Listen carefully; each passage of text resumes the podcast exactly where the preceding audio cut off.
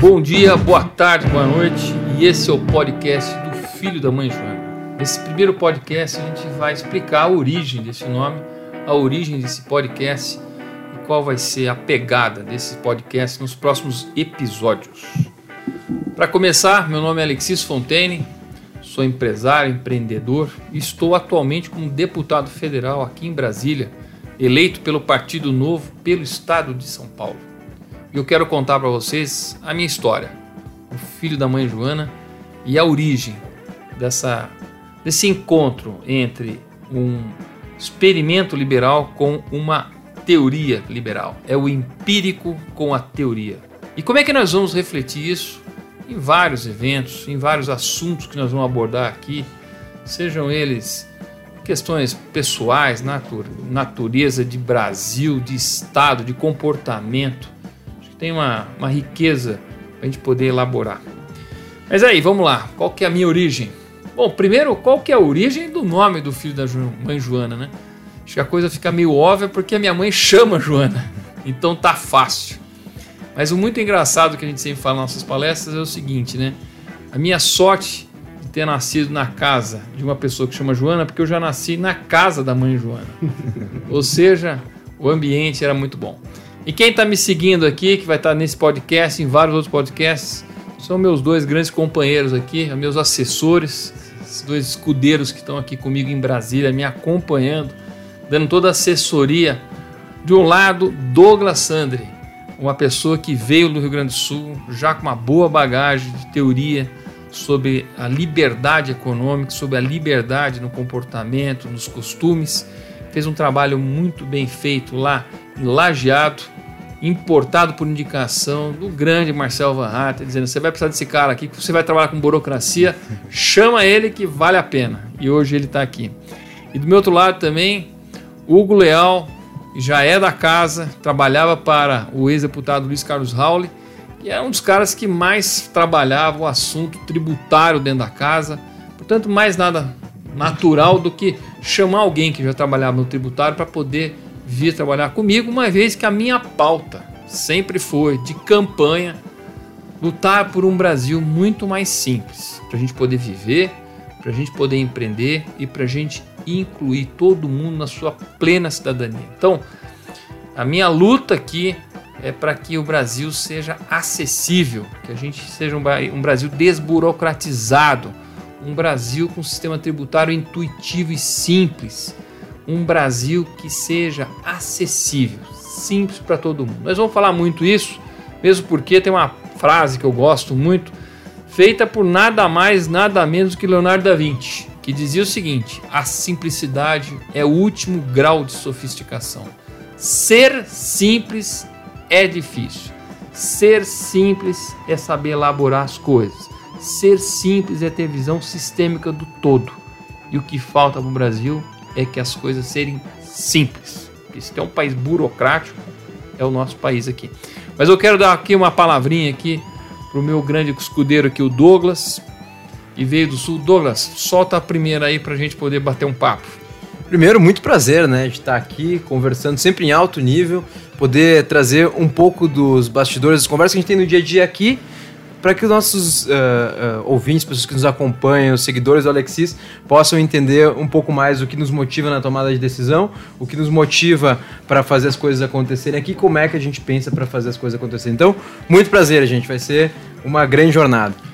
Obrigado, Douglas.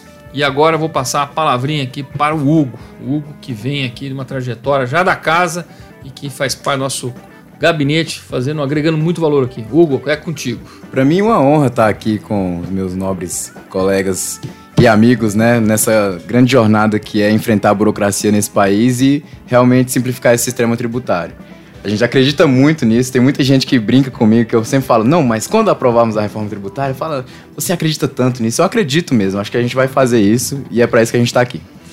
É isso aí, pessoal. Então vamos lá. De onde que vem esse tal da casa da mãe Joana ou filho da mãe Joana. Bom, como eu falei já anteriormente, minha mãe chama Joana. Tive esse, essa, esse prazer de nascer na casa da minha mãe, da minha mãe Joana. Agora, quem que é essa dona Joana, né? Que era tão conhecida dona Joana? Dona Joana é uma pessoa que nasceu na Bélgica, belga de, de família, de pai, mãe, de avós, né? Nós estamos uma tradição muito grande na Bélgica. Família de industriais na Bélgica, meu avô, pai da minha mãe, foi uma das pessoas mais proeminentes na indústria têxtil na Bélgica, inventor, químico, uma pessoa que construiu indústrias. Ele desenvolveu a técnica de tingimento dos, do, das, das, fibras sintéticas, o nylon, quando foi criado Segunda Guerra Mundial pela Dupont, ninguém sabia como tingir aquilo, como pigmentar aquilo com outras cores. Então meu, meu avô foi uma dessas pessoas precursoras e teve realmente assim uma, um belo um belo patrimônio em fábricas em têxtil lá na Bélgica. Minha mãe nasceu nesse ambiente, numa família de 12 crianças, eram três irmãos, mas um morreu muito cedo. Então são 12, dois casamentos distintos e muito criativa, uma pessoa assim sempre muito irreverente, mas ao mesmo tempo numa família extremamente tradicional, uma, né, uma atenção, acabou se casando e veio para o Brasil até para ficar longe, talvez um pouco dessas tradições, desses excessos de disciplina, talvez esse excesso de pressão, porque a minha mãe natural, a natureza dela, ela é uma artista. E aí ela veio para o Brasil casada com meu pai e aqui, como um bom artista, continuava fazendo os trabalhos. Teve três filhos: a Marine, minha irmã mais velha, eu, Alexis Fontaine, e a minha irmã mais nova, Nathalie, as, qual, as quais hoje moram nos Estados Unidos. Meu pai voltou para a Bélgica, então no Brasil, eu, minha família que eu constituí e mais a minha mãe, a dona Joana, que continua aqui. Mas qual que era a característica da dona Joana e como é que era o ambiente da casa da mãe Joana? Era literalmente a frase a casa da mãe Joana. Porque era um ambiente de liberdade, de muita criatividade. A gente morava numa pequena casa em Campinas, na rua Alexandre Fleming, bairro lá, que era o, lá como é que era? Nova Campinas, exatamente, o bairro da Nova Campinas, onde todo mundo brincava na rua. Era comum, a gente ia para casa de um, casa do outro, a gente passava pelas casas pelos telhados, eram aquelas casas que tinham um telhado com uma marquise, ia andando pelo bairro pela, pelos telhados das casas. Então era um, era um ambiente muito liberdade. Tinha um bom quintal. E assim, na prática daquelas pessoas que têm aquele espírito colono, né? Minha mãe tem um espírito colono, de que constrói, que passou por guerras mundiais na Europa, tem aquele ambiente, ela acabou dando essa mesma uh, mesmo ambiente de liberdade para nós. Então a gente, desde muito criança, a gente brincava com madeira, brincava com fogo, brincava em pregar as coisas, fazia os próprios brinquedos tinha uma, assim, uma criatividade que brotava. E ela, como tinha feito alguns cursos também de artes na Bélgica, passava aí papel machê, vamos fazer maquetes. Olha, era, era realmente um ambiente muito bom. E ela sempre deu esse espaço, sempre dava esse espaço. Então a gente subia em árvore mesmo, montava as coisas. Era muita liberdade. Tinha bichos em casa, cachorro, gato. Era assim, um, um saltibancos, né, vamos dizer assim, de, tanta, de tanto ambiente. E esse ambiente acaba, querendo ou não, influenciar na minha própria pessoa. Então eu é, posso dizer assim que a gente tinha muita liberdade, algumas vezes falta de responsabilidade, ou seja, eu era um moleque de rua mesmo. Por isso mesmo, quebrei muito nariz, quebrei muito queixo, quebrei dente, quebrei braço, quebrei perna, quebrei tudo. Tá certo? Mas eu não deixava de brincar, não deixava de brincar. E sempre estava dentro do meu quarto fazendo um avião de aeromodelismo, de plastimodelismo, aqueles trens lá, trem de brinquedo, né? aqueles trem de aço que vinha da Alemanha, da Bélgica. Eu tinha aquário, eu criava peixe, eu ia para os córregos que ainda tinha em Campinas, pegava peixinho para poder ter, eu plantava coisa. Olha, assim, se tem um ambiente que a gente sempre estava brincando, era o tempo todo, era aquele ambiente do meu quarto, do meu quintal. Forja nisso na personalidade a ideia de que você pode fazer, você não vê limites naquilo que você está fazendo, tá certo? Isso é importante. Isso é importante para quem vai ser empreendedor, não ser tolhido o tempo todo por alguma coisa. Ter o ambiente em que você acha que é possível. Ter um ambiente em que você fala assim, puxa, eu quero chegar até tal ponto, fazer tal coisa. E você lá e faz. faz. Vou dar um exemplo eu, quando tinha mais ou menos 16, 17 anos, naquela época todo mundo já queria andar de carro, dirigir carro, era proibido, né? Tinha que ser 18 anos. Mas a gente era doido, moleque ficava doido para poder ter um carro naquela época. E eu queria aprender mecânica de automobilística, mas não tinha curso, não tinha nada. Eu não ia entrar no Senai, meus pais não tinham direito para um Senai. Então o que, aconteceu? Eu cheguei um belo dia assim, eu vou, vou no ferro velho, vou comprar um carro. Eu lembro que eu comprei por 500 cruzeiro, eu não sei nem que moeda que era naquela época lá, foi 500 cruzeiros, comprei um carro no ferro velho, arrastei ele até a minha casa e aí comecei a mexer no carro. Bom, eu já digo assim, qual mãe permitiria fazer isso? Acho que nenhuma permitiria. A minha permitiu com aquele olhar assim meio levantando as sobrancelhas, daqui a pouco esse carro vai estar tá andando e esse moleque vai querer dirigir o carro. Óbvio que, ter, óbvio que era isso. Ele está com uma segunda intenção aqui. Não havia outras intenções. Não, havia não. Eu queria aprender mecânica, eu sempre tinha um sonho de mexer com um automóvel. Tinha essa intenção claramente. Mas, obviamente, tem uma intenção secundária, secundária de poder andar com um carro e ter mobilidade, né? Porque naquela época você não pegava nenhuma mulher se não tivesse um carro, porque ninguém ia de ônibus pegar mulher, né?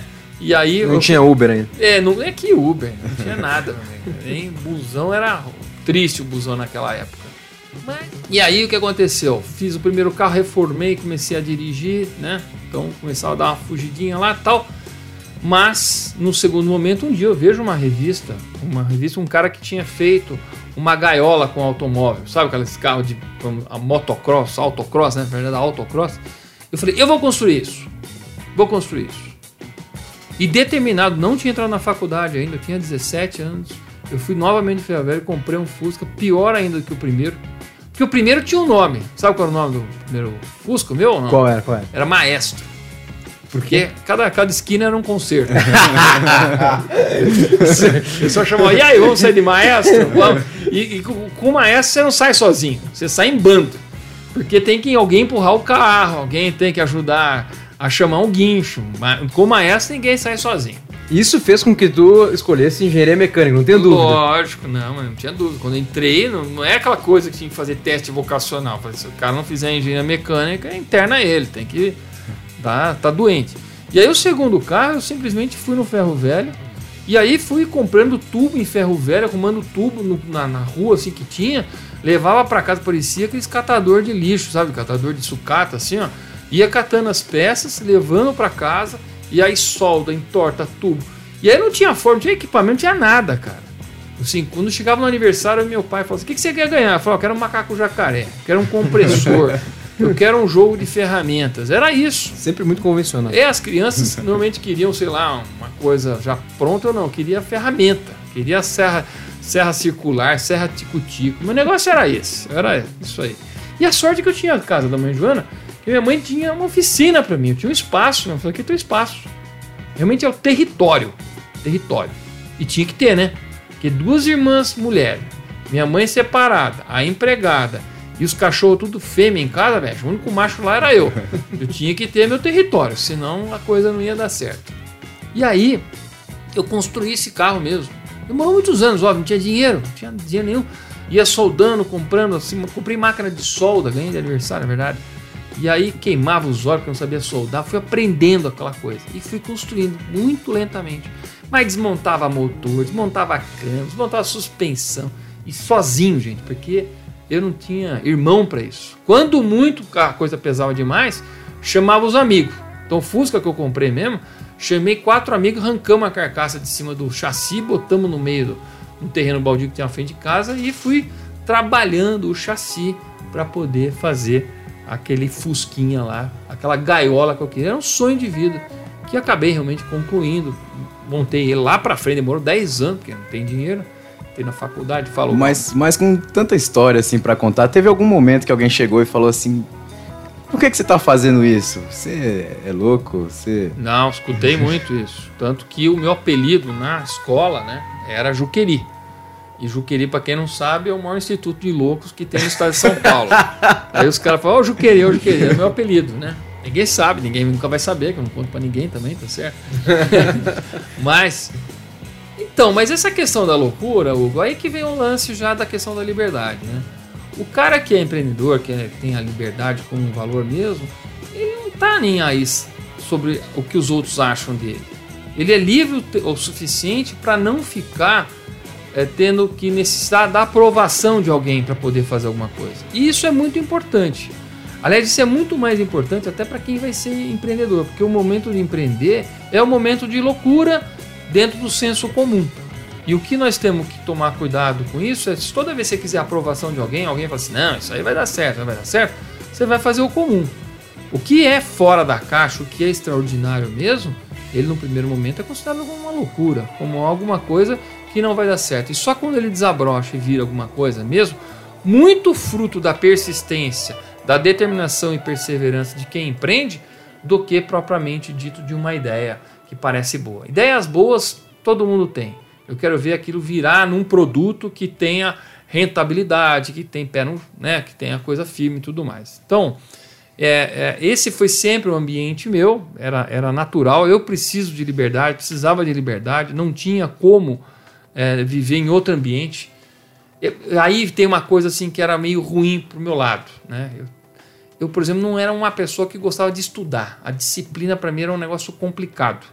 Aí a minha mãe me botou no judô, botou nos escoteiros, me botou em tudo para tentar ver se dava um pouco de disciplina, assim, você poder. Mas era um sufoco, cara. Eu realmente, assim, quando tinha que ir para aquele negócio de escoteiro, eu queria a morte. Eu não queria naquilo lá. Não pelo negócio da atividade externa tal, que eu já tinha, tinha uma casa boa, mas por causa daquela questão de começar a ficar muito disciplinado. Aí, na questão, quando a gente vai para a escola, você tem que ter disciplina, não tem jeito. Você tem que aprender língua portuguesa, você tem que matemática, geografia, é faz parte do nosso da nossa forma tradicional de aprendizado. E nesse ponto eu era muito rebelde. Então, dentro da escola, eu não era um bom aluno, não pela, tanto pela capacidade, mas muito mais pela indisciplina e por aquela rebeldia quase que, sei lá, revolucionária. Mas você vai passar por aquilo. Então, trancos e barrancos você vai aprendendo. Mas hoje eu me arrependo. Hoje eu arrependo um pouco porque, assim, você vê claramente que se eu tivesse uma belíssima formação, eu talvez escrevesse textos melhores, ou talvez pudesse me expressar melhor nesse sentido. Então, gente, é, é essa questão aí é, do bem e do mal na liberdade, é aí tanto que a gente fala muito, não é Douglas? É, a liberdade com responsabilidade. A liberdade ela não vem sozinha. Ela tem que estar sempre conectada com a responsabilidade, não é isso? Perfeito. Hayek dizia que não existe esse tipo de coisa é, de liberdade sem a respectiva responsabilidade, né? Elas estão intimamente atreladas, porque afinal de contas a gente tem que pagar por aquelas nossas decisões, caso elas não sejam boas, e receber os louros delas quando a gente decide bem alguma coisa, e só errando muitas vezes que a gente aprende, ou aprendendo com o erro dos outros. Portanto, se a gente souber usar o erro, ele é pedagógico. Né? Hayek resumia isso dizendo que a liberdade e a responsabilidade são inseparáveis. E aí, gente, o que tinha, de novo, né, aquela manifestação do início, tal, da criação, que você é possível, é capaz, você não precisa esperar nada pronto. Isso é um conceito que muitas vezes eu via no meu ambiente de infância. As pessoas falam, mas onde é que você viu isso? Mas onde é que você criou isso? De que, que você comprou isso? Como se fosse tudo alguma coisa que viesse pronta.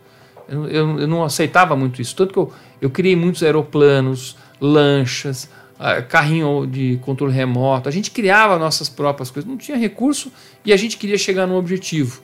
E nisso você vai pegando muitos conceitos. Lembrando, né, estamos num ambiente que não tinha YouTube, não tinha Facebook, não tinha nem programa na televisão, você não tinha acesso às informações. Era muito de passar de um para o outro, aquela questão do mestre e o aprendiz. Mas eu não era meu caso, porque eu não tinha ninguém como referência nesse sentido. Então a gente sempre tinha que é, mexer muito nisso. Uma das coisas boas é que eu tinha uma família na Bélgica, eu sempre ia muito na Bélgica, então você tem um espírito lá de empreendedor nesse sentido de, de saber fazer, de, de é, bricolagem, né, que eles falam. Então lá a gente sempre tinha esse ambiente também, lugares que a gente trabalhava, era legal nesse sentido aí. Então faça o que você acredita, vá atrás dos teus sonhos, realize. Caminho não é simples, caminho não é fácil, mas tudo é possível. Como é que foi, Alexis, quando você saiu da casa da mãe Joana? Então, eu saí da casa da mãe Joana quando entrei na faculdade, né? Então, eu, obviamente, eu prestei para engenharia mecânica, entrei na faculdade de engenharia industrial lá em São Bernardo do Campo. Inicialmente era a única faculdade no Brasil que tinha a, a automobilística, né? A disciplina automobilística, então tinha tudo a ver comigo. E entrei e fui fazendo. E por incrível que pareça, eu fui muito bem nessa engenharia. Apesar de ser um aluno medíocre, meio malandrão, na faculdade eu me dediquei, que eu estava no meu ambiente e acabei indo até muito bem. É, e aí, obviamente, eu montei um. Primeiro, o primeiro ano foi terrível. Acho que eu mudei umas 12 vezes de apartamento, que eu não tinha nem lugar para onde morar em São Paulo. Era uma desgraça. Eu morava em São Paulo e a faculdade era na FEI, eu pegava dois, dois, dois ônibus para ir, dois para voltar. Eu chegava, é, tinha que acordar às 4 horas da manhã para chegar na faculdade a tempo e na hora de voltar eu nunca conseguia pegar um bar, restaurante para comer. Mas, de novo, na liberdade da casa da mãe Joana, a gente sempre fez a nossa própria comida, macarrão, panqueca, sopa, tal, essas coisas, então eu me virava. Me virava. E aí fui morar num apartamento. Montei finalmente, depois no segundo ano, uma república com alguns amigos meus, queridos amigos até hoje, né? Eduardo Pina e o Antônio Peixoto, Toninho, que veio também de Campinas, a gente era amigo de escola, mas só depois do segundo ano que a gente conseguiu montar uma república nossa mesmo, engenharia. Uh, e aí uh, você fica mais limitado, porque você não tem, só, só tinha mesmo a, a possibilidade de criação mais quando eu voltava no fim de semana para casa. Porque durante a semana era estudar, estudar, estudar, e aula, e aula, e aula, e, e não tem dinheiro, porque é, uma, é um, assim, um costume de europeu não dá dinheiro nenhum. Você vai estudar, meu pai fazia a conta de quantos dias úteis tinha na semana, quantos McDonald's eu supostamente ia comprar, e portanto essa é a verba da alimentação e se te vira, tá certo? Faculdade custava tanto naquela inflação louca, então sempre tinha uma loucura dessa inflação, mas a gente tinha que assumir as responsabilidades. Então agora eu tenho a liberdade de não estar na casa mais da minha mãe, da mãe Joana, mas eu tenho as responsabilidades e a liberdade de estar morando em São Paulo. Então pagar a conta, pega a roupa do chão, vai lavar prato, vai fazer as coisas que muitas vezes tem um conforto numa casa, agora não tem mais. Preço da liberdade. Liberdade também não é só alegria, não. Quem acha que liberdade é sair na rua fazendo o que quer, tacando o pé de onde quer, não tem a menor noção do que, que é o conceito nobre de liberdade e as consequências que ele vai provocar. Então isso foi, então cinco anos que é engenharia, me formei com meus amigos, já entrando em estágios muito bons, que eu falo francês, falo, falo, inglês, português, então já consegui um estágio bom, entrei na Ródia, e aí nasceu um negócio interessante na Ródia. Lembra, eu estava mexendo com muitos automóveis, mexia com fazer ó, coisa de reformar carro. Então, então, imagina o quintal da casa da minha mãe, da casa da mãe Joana. Era só peça de automóvel, motor de arranque, era caixa de ar de não sei o que. E nisso também já passou Opala, passou outros carros lá, não tinha só mais Fusca não. Tinha comprado carro em ferro velho e também tinha criado tipo aquele carro do Mad Max, manja? Botava um para-choque, uma tora de madeira assim na frente do para-choque, tirava o capô e ficava aquele motorzão exposto, assim, umas coisas malucas que a gente fazia, se divertia muito. E aí, eu tinha muita peça, velha, quebrada, tal, não sei o quê. E na Ródia, eu fiquei, entrei na Ródia e fui trabalhar na área da manutenção mecânica. Então a gente parava, fazia as paradas de fábrica e era peça para tudo enquanto é lado. tinha um lixão, cara, era a coisa mais linda do mundo. E tanta peça de sucata que tinha lá. E aí eu pedi autorização pro meu, meu chefe, falei, olha, posso pegar uma dessas peças e fazer esculturas? No começo ele achou esquisito, ele achou que eu tava dando malandro. E aí eu trouxe algumas esculturas que eu tinha feito, como a minha grande locomotiva aqui, ó. Vou mostrar pro pessoal que nos acompanha no YouTube aqui, ó. É, eu fiz uma locomotiva com motores de arranca e peças de câmbio de automóvel, de Fusca. Faz automóvel. força aí. Faz força é pesada. Pesado pra caramba. E aí, o que acontece? É, ele viu que eu fazia esculturas mesmo. Eu falei assim, não, então vem fazer todas as esculturas aqui. Aí pegava as peças, escultura e tal. E aí começou a ver um outro lado onde você vê, olha de novamente empreendedora, onde você vê, onde todo mundo vê lixo, sucata, eu via expressões, eu via possibilidade de criar riqueza. Então eu pegava aquela sucata e ia fazendo esculturas. Foi super legal. Aí tá drenando a tua criatividade, porque quando você é empregado de uma grande multinacional, você tem que seguir regras. Você tem que fazer as coisas conforme protocolo, conforme procedimento. E agora, naquele momento, nós estávamos então fazendo esculturas. E essa criatividade toda também serve para a gente pensar em formas criativas de resolver os problemas do Brasil? Tem alguma coisa a ver com a sua entrada na política? Tudo a ver. O, aí o que acontece assim é aquele aquela personalidade inquieta de querer resolver coisas, de querer fazer coisas melhores. Era natural isso. Então, eu estou saindo da Ródia e aí eu montei a minha empresa mesmo, né? Sempre acompanhando de forma indignada a política brasileira, a velha política, aquela, velha, aquela política que drena as energias do brasileiro. Quando eu fui montar a minha empresa, foi a primeira Propiso, depois a Solepox, eu vou falar para vocês, olha, o que eu comi, o pão que o diabo amassou é impressionante.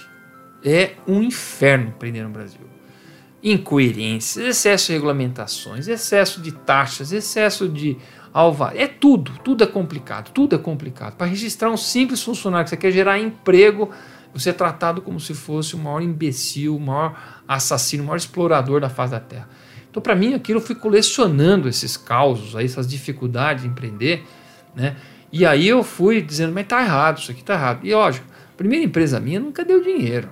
Foi uma desgraça a primeira empresa minha. A questão é a segunda empresa, que aí sim eu construí a fábrica, eu desenvolvi as formas, eu desenvolvi os equipamentos, eu fiz tudo, bem colonão mesmo, porque eu não tinha dinheiro. Time is money. Se você não tem money, cara, tem que ter time. Trabalhei muitos finais de semana, para não dizer todos os finais de semana nos primeiros anos, para poder fazer as fórmulas, para poder fazer as engenharias, para poder produzir teste de qualidade, assim, era um esforço de Hércules, né? E aí quando montei a Solepox, eu fiz todo o estudo de viabilidade econômica. Então, tudo isso é, uh, vamos dizer, é o repertório que a gente tem, que é empreender no Brasil, de como é montar um negócio de sucesso. Segunda empresa deu sucesso. Foi uma empresa, inclusive, eu vendi recentemente, no começo de 2017, aliás, no começo de 2018, vendi ela para um grupo americano, para você ver que tem valor. As pessoas vêm aqui, compram, e tem tanto valor que eles estão montando uma cópia da nossa fábrica no México, uma outra deve ir para Dubai, nossa fórmula está indo para o mundo, mostrando que nós somos capazes. E onde que eu aprendi epóxi? Na raça. Onde que eu aprendi sobre revestimento? Estudando, fazendo experiências, errando, sabe? Faz parte da liberdade errar. Quem quer limitar a liberdade das pessoas, muitas vezes assim, não, você não vai fazer isso, senão você vai cair e se machucar. Não, não faça isso, senão você vai quebrar. Mas faz parte mesmo, machucar e quebrar. Quem disse que eu quero uma vida só sempre linear, perfeita, céu de brigadeiros, o arco-íris que leva ao paraíso. Imagina, isso não é coisa, não é vida de empreendedor. Isso, quem acha com isso é melhor nem empreender. Então, é, depois de empreender, depois de ter essa experiência, olha, suar muita camisa, passar por muitas situações difíceis, quase quebrar, por acho que umas três vezes que a gente quase quebrou. Né? Na crise de 2009 nós quase, quase quebramos. Em 2016 a gente quase quebrou de novo. Assim, sempre aquela dor de barriga de empreender no Brasil. Porque o governo te drena tanta energia, tantos impostos e tantas exigências que você não foca nem em outras coisas. Eu estou falando de gente pequena no livre mercado, tá, Hugo? Tá, Douglas? É, eu estou falando disso. Eu não estou falando de quem já é uma multinacional ou uma grande empresa aí que já tem domínio do mercado, já faz lobby aqui em Brasília. Estou no livre mercado na raça, veja. De verdade. Esse é o de verdade. Tá certo? Qualquer momento amanhã aparece alguém com um produto diferente com marketing mais agressivo, você já está perdendo o mercado. Então a gente tinha esse foco. Mas o foco no meu mercado, que é revestimentos epóxi e poliuretano, ou seja, a gente tem uma indústria química para a construção civil, eu percebi que o grande diferencial era fazer bem feito. Era atender o cliente com respeito. E foi realmente nosso foco. Produto de alta qualidade, respeito ao cliente. E não é fácil, porque muitos clientes é, vão, vão é, de alguma forma ser difíceis, tá certo? Então a gente sabia, mas vamos lá, vamos lá, a coisa vai crescendo, crescendo, crescendo, crescendo. E aí o que, que era importante? Era foco no cliente, diferenciação para poder ter margem de lucro, redução de custos ao máximo, custos fixos baixos. E aí evolui. Agora, Paralelamente isso, desde 2013, vendo toda essa corrupção de Lula, Dilma, o escárnio que era o Brasil tal, é óbvio que a gente começou a se envolver na rua. Eu fui pra rua, tinha que ir. Eu não podia deixar o Brasil. Eu não, eu não sou um cara com sangue de barata. Eu não sou um cara que medroso, que, que não tem coragem. Eu sou covarde. Pô, tinha, tinha que ir lá. E aí nós fomos inicialmente em 2013 para as ruas, formamos um grupo Turma da Vassoura em Campinas depois todas as manifestações até o impeachment, turma da vassoura, turma da vassoura, enchemos a cidade de Campinas de vassouras, era vassoura para tudo enquanto é lado, com a mensagem bem clara do impeachment. Conheci o Partido Novo E aí, num determinado momento, as pessoas falam assim: Alex, você se expressa bem, você tem uma boa história de vida, você tem conteúdo, você sabe como é difícil empreender no Brasil. Saiu aquele vídeo que eu fiz naturalmente, sem nenhuma pretensão de como é difícil. Entenda como é difícil empreender no Brasil. Quem está escutando isso aqui, põe no Google lá. Entenda como é difícil empreender no Brasil. Ver toda a sequência, nosso canal no YouTube sobre isso. E aí eu falei, quer saber? Eu vou ser o Mr. M desse negócio de empreendedorismo e da burocracia brasileira. E comecei a fazer vídeos para todas as situações que a gente enfrenta no Brasil. E social, sobre a questão de ABCB de bombeiro, como é que é prestar, empreender na construção civil, problema de fluxo de caixa, problema de contabilidade, problema de contratar pessoas, marketing, se você acha que vai ter patrão ou não, se você é administrador, empreendedor ou aventureiro. Olha, eu criei um monte de vídeos e aí fiquei famoso por isso. As pessoas me viam, eu tinha uma identidade, pessoas falam, esse cara entende o que é empreender no Brasil. Esse cara sabe qual é a realidade. E aí eu acabei conhecendo o Partido Novo, que falou, você não quer ser candidato? Falei, por que não?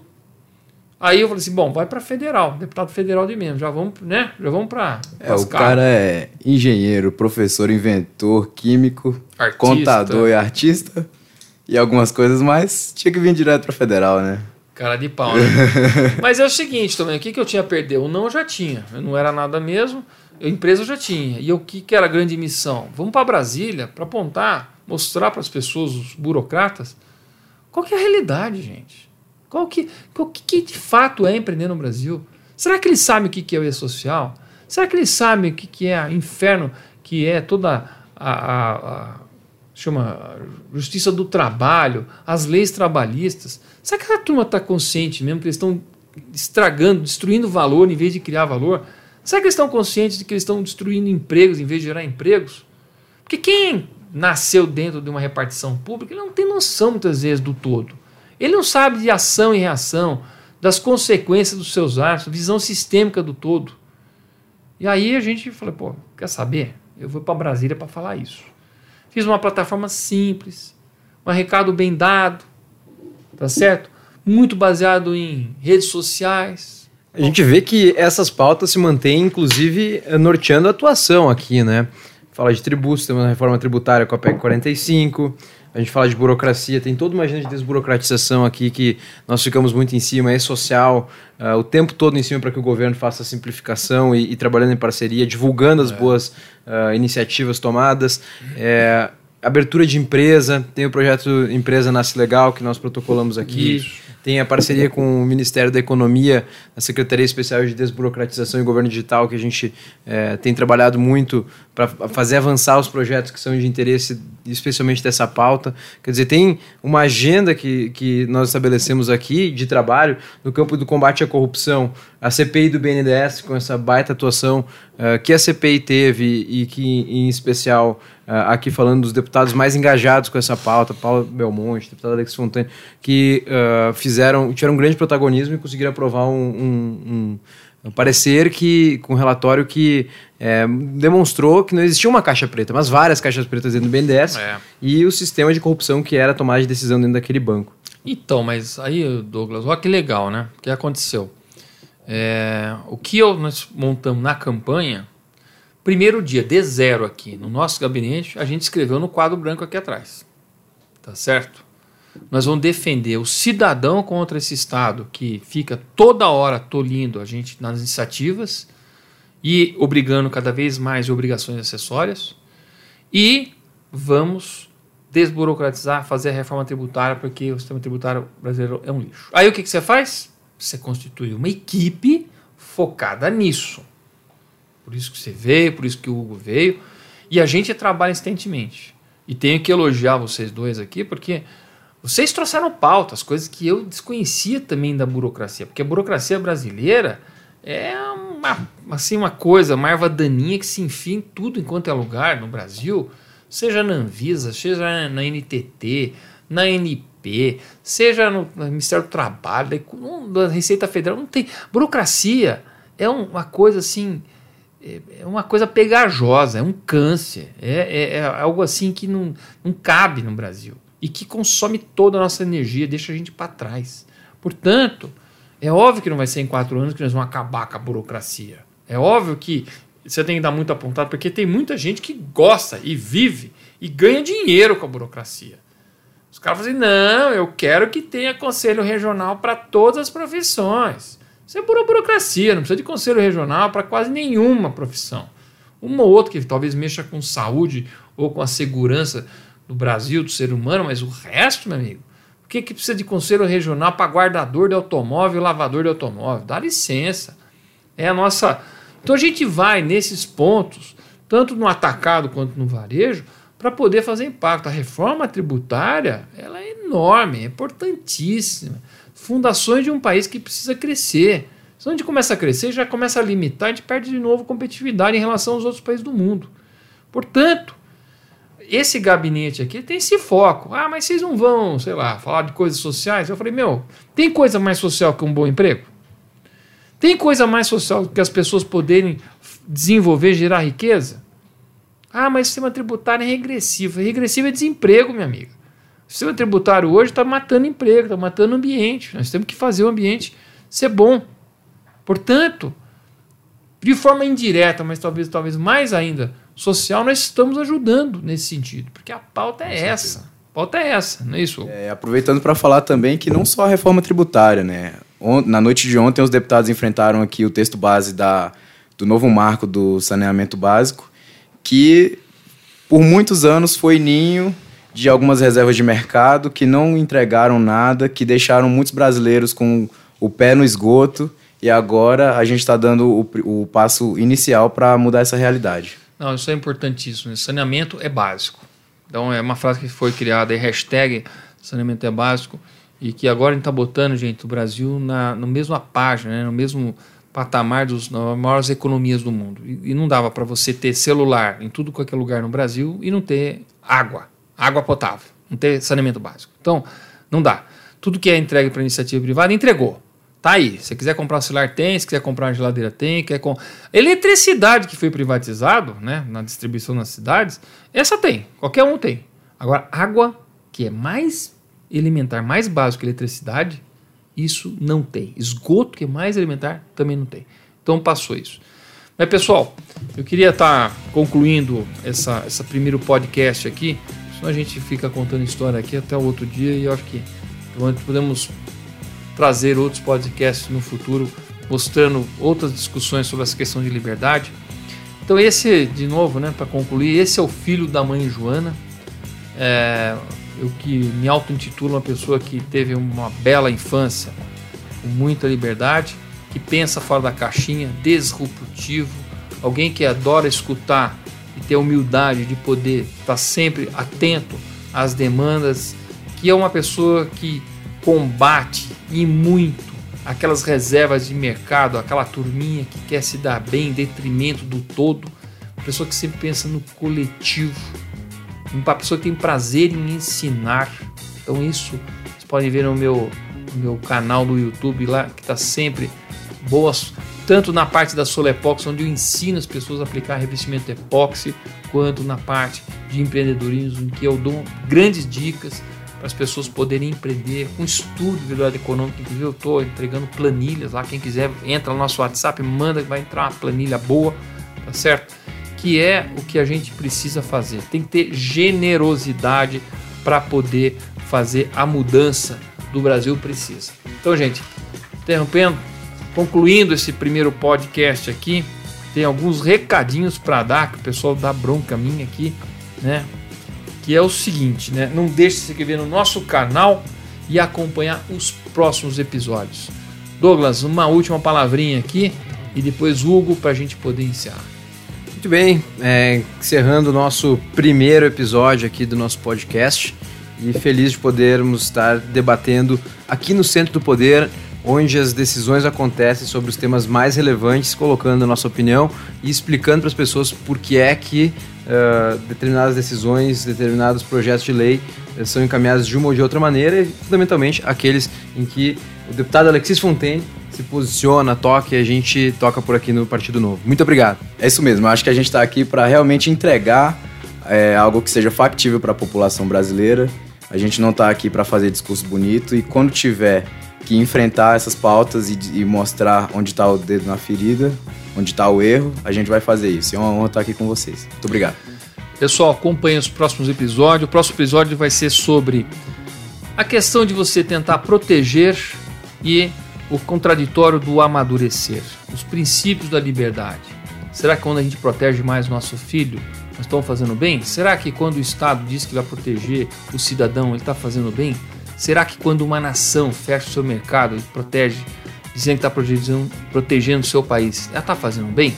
Vamos refletir sobre isso, vamos filosofar sobre isso, porque é um assunto, você pode ver, que vai desde a família até a donação. Então lembrando, espero vocês no próximo episódio, inscreva aqui no canal e acompanhe os próximos episódios.